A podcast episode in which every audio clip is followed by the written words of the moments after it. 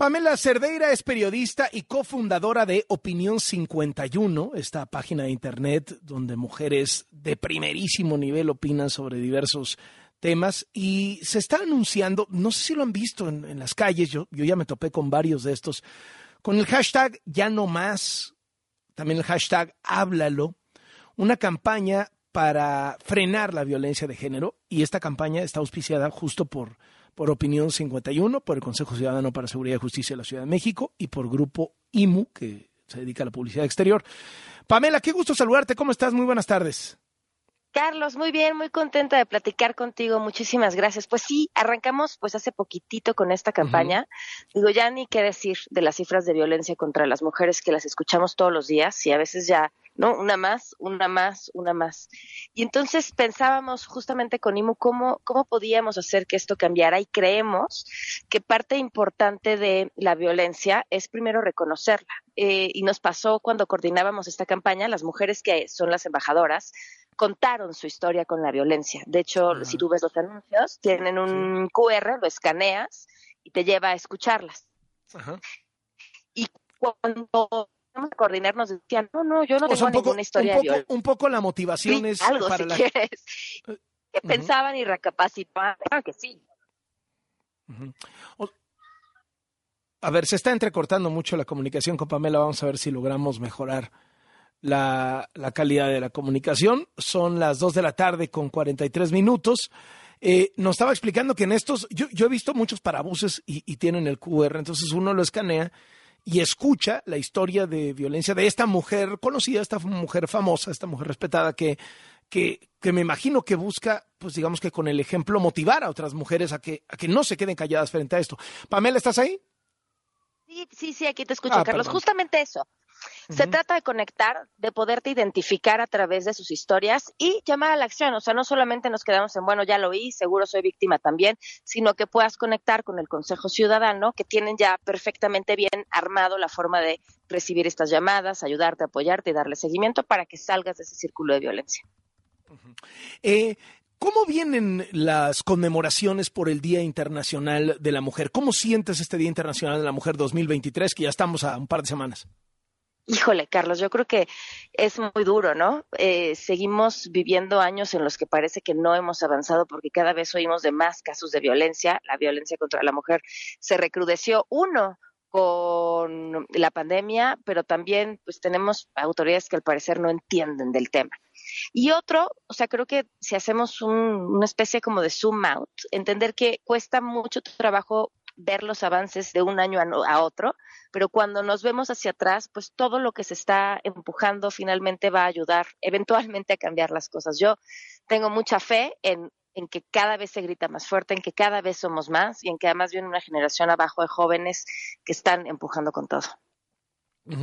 Eh, ¿Cuál es la idea en términos de háblalo? Háblalo dónde, exprésalo dónde, ve a las autoridades, cuéntaselo a alguien.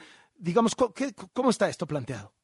Claro, mira, lo que nosotros buscamos es háblalo con el Consejo Ciudadano. O sea, sí háblalo si tú se lo cuentas a alguien a quien le tengas confianza, si eres afortunada de tener una red de apoyo, pues vas y acudes a tu red de apoyo y te van a ayudar a salir. Pero yo me imagino cuántas mujeres hoy que están siendo víctimas de violencia, que a lo mejor dependen económicamente de su pareja, que tienen hijos, que no tienen una red de apoyo o que su red de apoyo está en otro estado. Eh, ¿Con quién lo hablas? Hay, sí hay lugares a donde puedas acudir, sí hay a donde puedas pedir ayuda, pero entonces tienes que buscar a las personas indicadas y el consejo lo que hace es eso, tener este número a donde tú llamas y automáticamente te dicen a dónde dirigirte, ya si este dirige a un refugio, ya si lo que necesitas es asistencia legal, etcétera, etcétera, etcétera, porque además, bueno, cada caso es muy particular, ¿no? ¿Quieren llegar a un número? ¿Quieren incidir en alguna estadística? ¿Cuál, cuál, digamos, cuál es la meta para saber si esto funcionó o no funcionó? Yo creo que uno, la mm, gran eh, medición la va a tener el Consejo Ciudadano en las llamadas, eso es lo principal. Y dos, creo que la siguiente tiene que ser la conversación.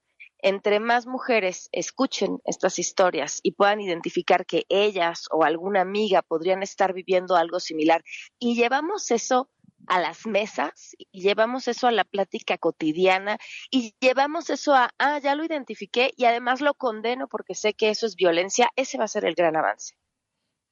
Pamela, te agradezco muchísimo estos minutos para W Radio y enhorabuena, enhorabuena con este asunto. Déjame aprovecho y te, y te pregunto eh, sobre este tema, sobre esta propuesta, esta iniciativa que parte de un ejemplo español para que las mujeres puedan tener dos días libres al mes cuando eh, pues consideren que los dolores menstruales pues están, están dejándolas muy mal y muy inhabilitadas, etcétera, etcétera. Eh, ¿Qué piensas de esto? Y sobre todo, platícame, si no te ha sorprendido la reacción de algunos hombres que están pretendiendo, pues digamos que, decir, o sea, volverse jueces de si, si es suficiente dolor o no es suficiente dolor. Oye, es una gran pregunta. A mí me causa 20 preguntas más, porque mira, por un lado, mm. y, y, lo digo hasta con temor, ¿no? Por ejemplo, hoy sabemos que un gran problema para que las mujeres ascendamos a puestos directivos tiene que ver con la licencia de maternidad. Porque mm, mejor sube un hombre porque él no se va a embarazar y entonces él no te va a faltar tres meses y tal, ¿no? Y que si queremos que haya más mujeres directivas hay que aumentar la licencia de paternidad y hacerla obligatoria.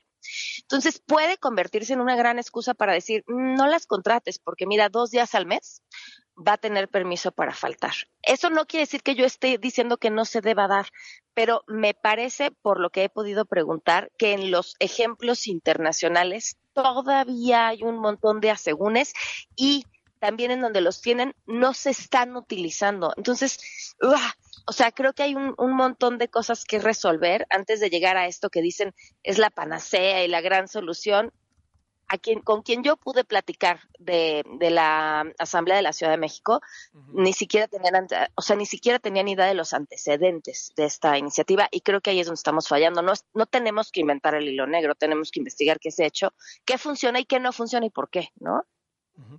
Muchísimas gracias, Pamela. Gusto saludarte y enhorabuena. Gracias, Carlos, que estés muy bien. Hasta luego, Pamela Cerdeira, periodista y quien está en Opinión 51 promoviendo este asunto.